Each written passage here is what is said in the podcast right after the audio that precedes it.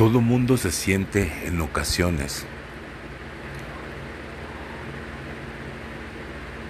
que son lo mero mero. O lo mero chingón del mundo. Muy bien. Lo que pasa es que no nomás ustedes se sienten así, sino todos nos sentimos así. Somos nuestro propio universo. Somos nosotros los que la rifamos, como quien dice. Pero da la casualidad de que también nos dejamos llevar por, por las costumbres. Una, dos, la cultura, tres, lo que sea. Lo que pasa en este caso es que nos dejamos influenciar fácilmente por lo casi por lo que sea, hasta por lo más simple.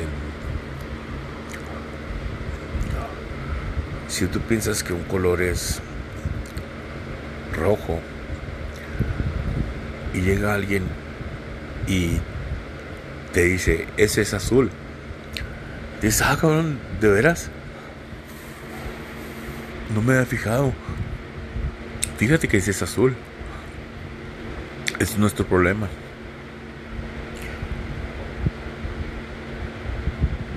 Si todos nos sentimos tan chingones, nuestro comportamiento innato sería que somos chingones, de volada queremos pues chingar al otro. Es un sentimiento totalmente humano y se vive 24 a 7. O sea, está en tu cabeza, quizás hasta, hasta cuando estás dormido. Por eso también, y todo es para lo que pienso yo, para mi manera de ver, también, por eso hay tantas religiones. Porque pues, si fuéramos más cabrones o ya cada quien tuviéramos nuestra propia religión y, y que nos siga quien nos siga. No sé si me explique, pero así es. En ocasiones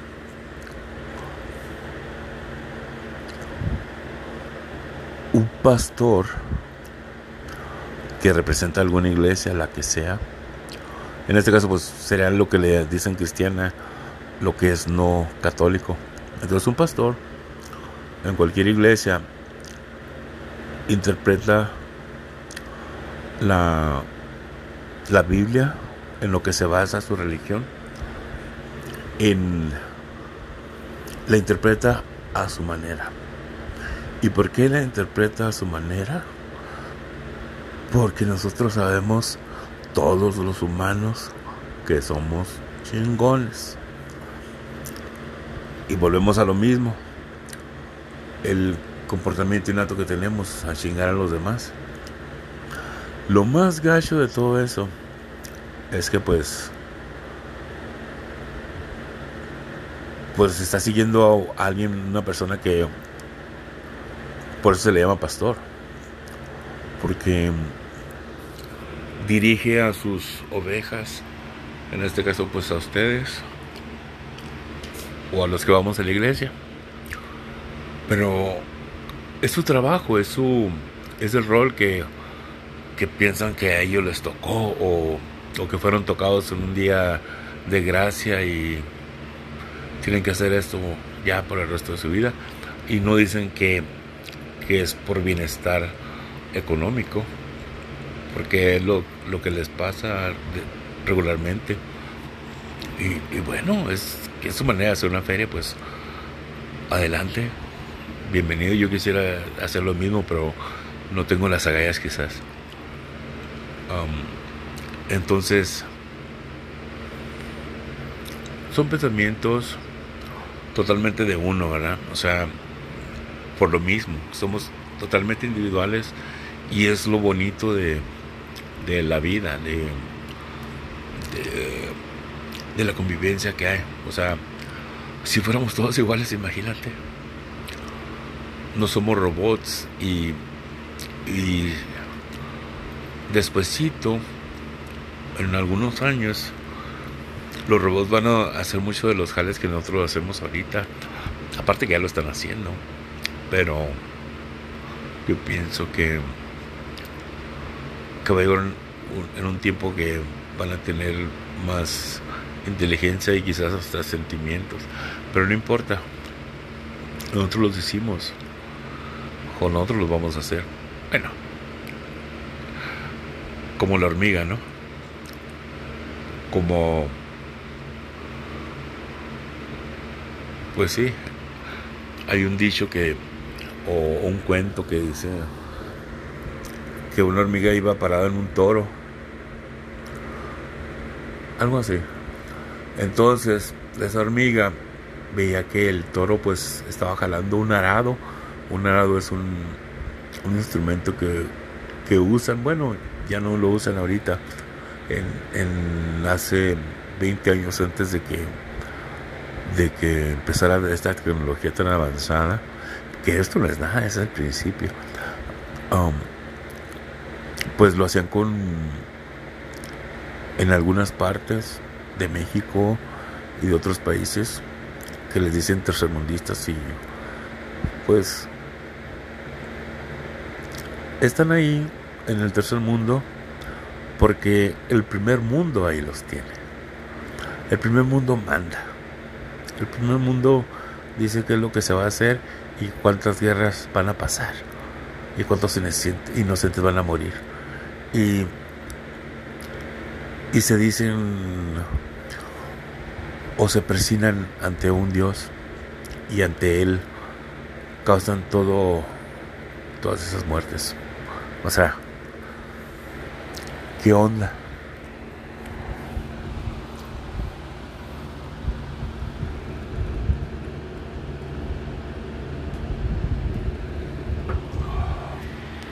Híjole, me estoy aventando una corona de esas grandes que será como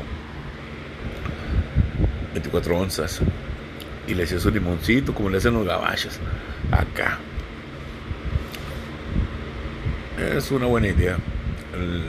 Les fue un buen invento.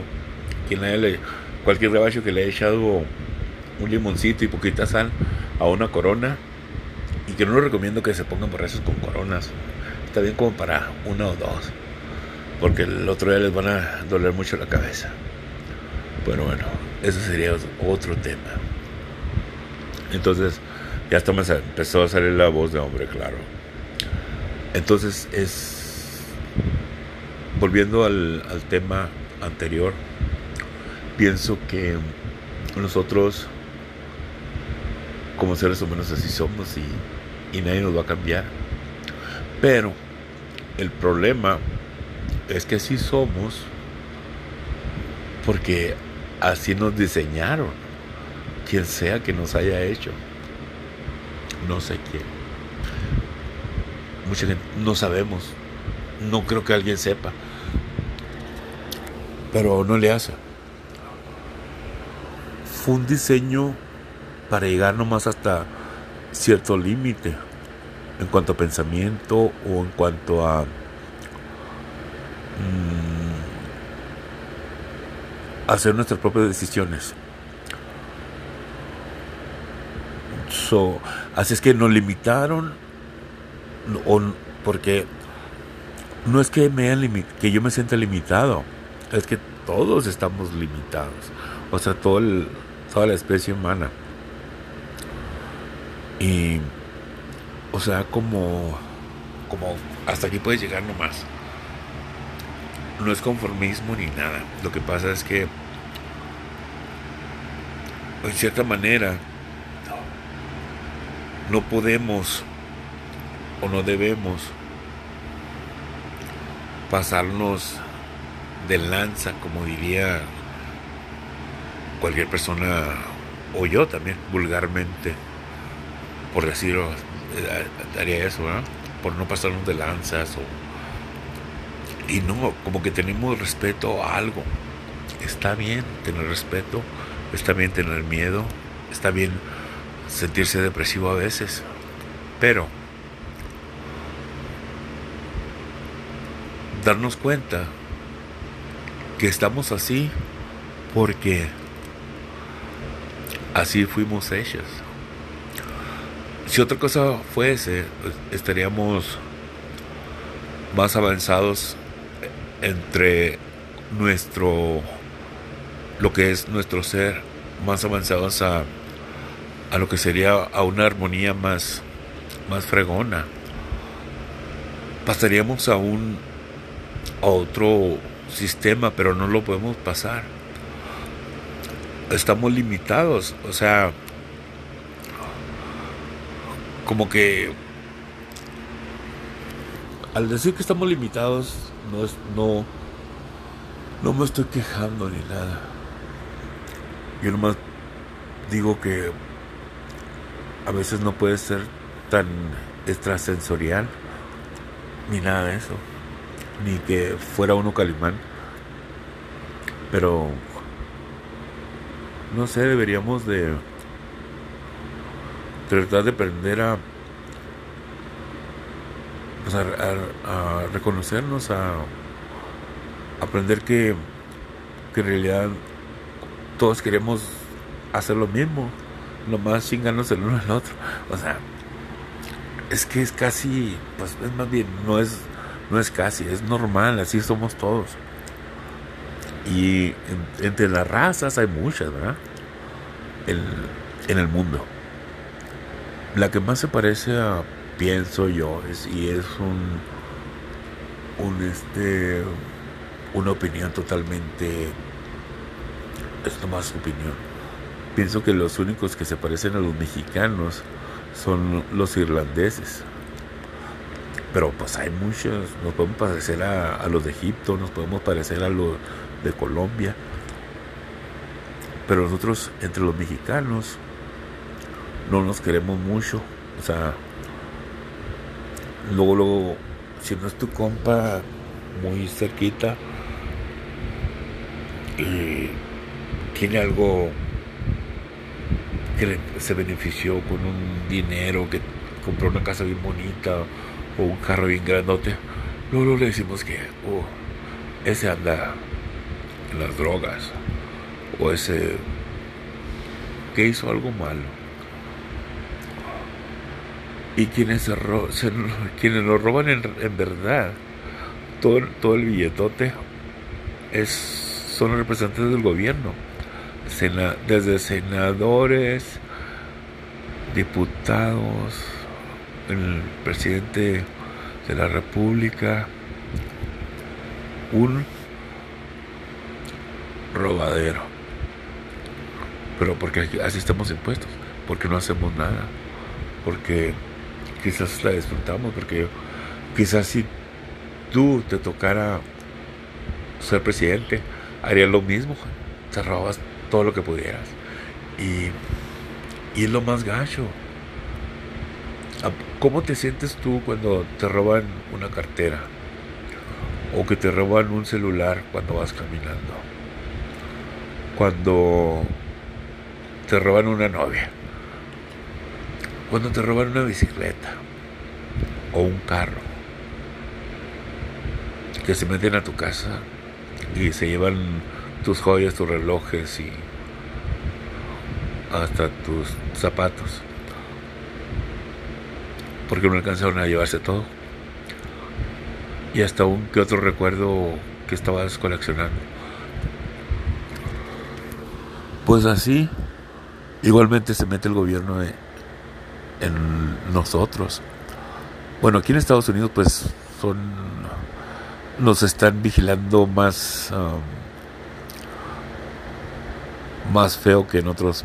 Yo pienso que en México no es así todavía, pero va a ser, claro. Por eso mucha gente dice, pues si nos están dominando. El dominio empezó desde 1913. Cuando, la verdad no sé se hizo una ley y no, no recuerdo el presidente que estaba, porque pues yo me sé más bien la, la historia de México. Entonces estaba un presidente y, y la pasó y eso le dio la banca se separó del gobierno y por ejemplo mucha gente no sabe pero el el cómo se llama el, el, el banco o el, departamento de tesoro está separado del gobierno. En lugar de separar la iglesia y la política, separan el tesoro. Entonces, el tesoro, desde ahí, están manejando todo el rollo y tiene que estarse siempre llegando feria, porque tienen mucho que mantener. Tienen que mantener una guerra. Una guerra buena tienen que tener feria para eso. Tienen que tener feria para... o sea, tumban una ciudad y luego van y la construyen. Pues sí, claro, los, los, los, de, los que cabildean con el gobierno a eso se dedican. O sea, a modelar el gobierno y que por ejemplo, si hace una guerra, también entra el, compadre que, tiene una compañía de construcción y, le, da le dan el contrato más millonario del mundo para que vaya y, haga unas calles, unos eh, edificios y unas plazas y, y todo. O sea, como lo destruyen y luego lo levantan. Así como como diciendo lo siento. Eso no está bien porque porque pues no sé cómo explicar, pero no está bien. Es un cale que pues es puro negocio. Otra.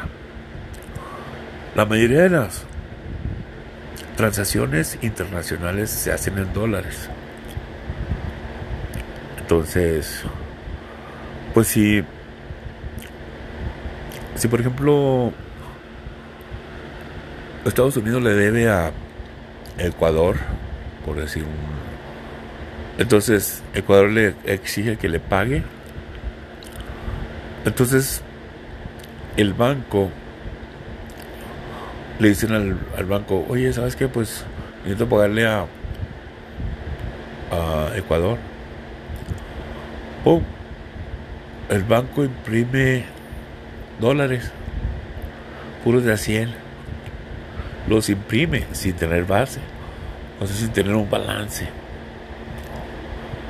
Entonces, esa feria sale así, como sin valor.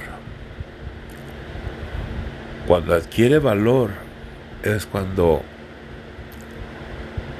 cae en tus manos o nuestras manos y lo empiezas a gastar. Y es cuando adquiere valor. Primero es un valor de cero o nada, o de palabra, o de impresión. Y enseguida, cuando llega a, a las calles, a donde, donde tenga que llegar, es cuando toma valor. Lo que no se entiende, lo que no es entendido es eso, de que un país tiene que balancear su, su riqueza. Me explico. ¿Cómo va a tener un país como Estados Unidos que está en deuda de trillones, trillón, millón ochocientos mil novecientos mil cuarenta y siete noventa y ocho dólares y 98 centavos. O sea, ¿Cómo, cómo se balancea eso? Lo que hace, por eso hay tanta gente que ha perdido sus casas. Él te presta como para que agarres tu casa después de que te investigó todo, lo que haces y, y lo que comes, y ya te dice, ok, tengo este dinero que imprimí ayer, está calientito, toma, compré tu casa. Entonces, no empieza, cuando le empiezas a pagar, empieza a tomar valor el dinero. Porque no tiene valor. Simplemente no tiene valor. Eh, es, es este, como, ¿cómo le quiero decir? Es, ese dinero no tiene valor, es como de fantasía. Pero está difícil de entender y es difícil de explicar. Y, y mucha gente varía en sus... Todos variamos en nuestras opiniones. Pero eso es.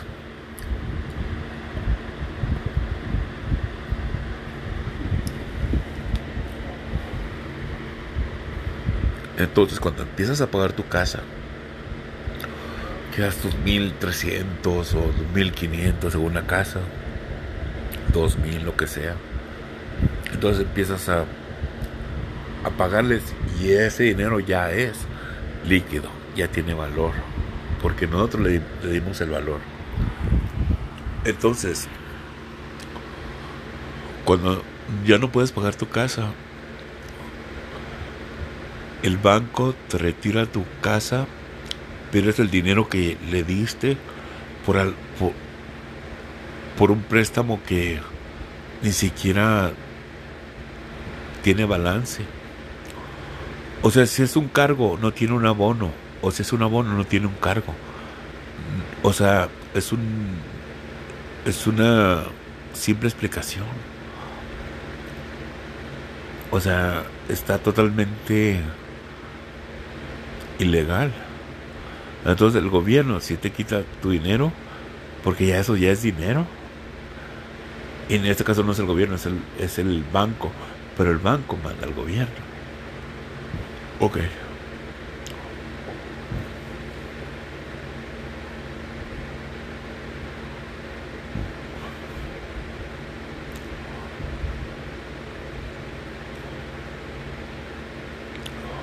Perdón por todo lo que he dicho, pero pues así es. Y qué bueno que nadie me está interrumpiendo. pero es a veces es expresarse y, muchas veces y volvemos simple, simplemente al tema de que si tú opinas algo, ni siquiera te están escuchando. Y son seis personas, todos toda alrededor te, te dan un visto bueno. Pero no supieron de qué hablaste. Ellos veían unos labios moverse. ¿Ok? Y ahora con el COVID-19, pues hasta una mascarilla. Pero bueno, así es la vida y regresamos mañana con un cuento para niños y se llama La ratoncita una ratoncita muy bonita que caminaba y, jugaba. pero aún así tenía un hijo, era su ratón era tenía un, chavalito, bueno, un niñito o un bebecito ratón y tenía que irle a buscar porque era madre soltera. El jefe, pues el papá, el novio, el esposo se fue y ella se tiene que levantar pues temprano a conseguirle de comer a, su bebecito. Y, y, así. Y sabía cómo descifrar las, las trampas que pone la gente para o sea no le hacían no le hacían nada. Ella nomás se robaba el, el, el queso. O sea ni la nomás la trampa la trampa nomás sonaba. Pero bueno es más o menos así, y lo estoy inventando, está en proceso y, y tengo otro de, de un periquito que, de esos del amor, de los chiquitos, bueno, sí, creo que era del amor, bueno, ya ni sé, pero es un perico, entonces que,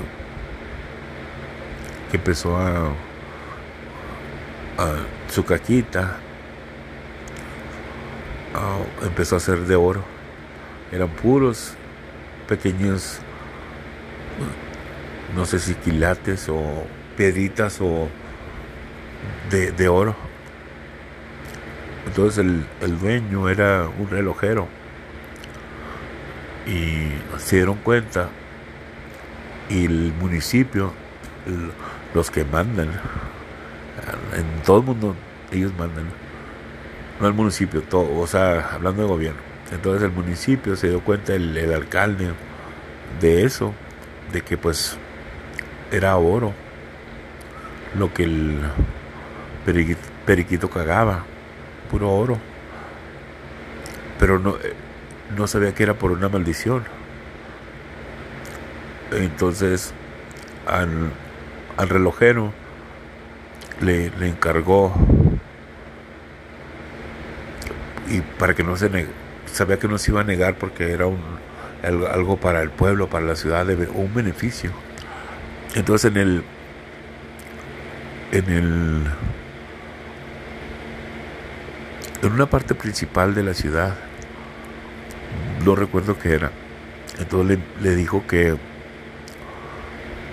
era como una plaza pero tenía algo que, que se levantaba hacia el, hacia el o sea, al, aire alto.